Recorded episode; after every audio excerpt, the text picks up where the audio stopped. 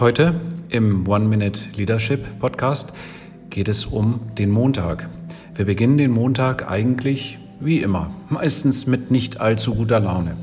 Und wie geht es da unseren Mitarbeitern? Wahrscheinlich ähnlich.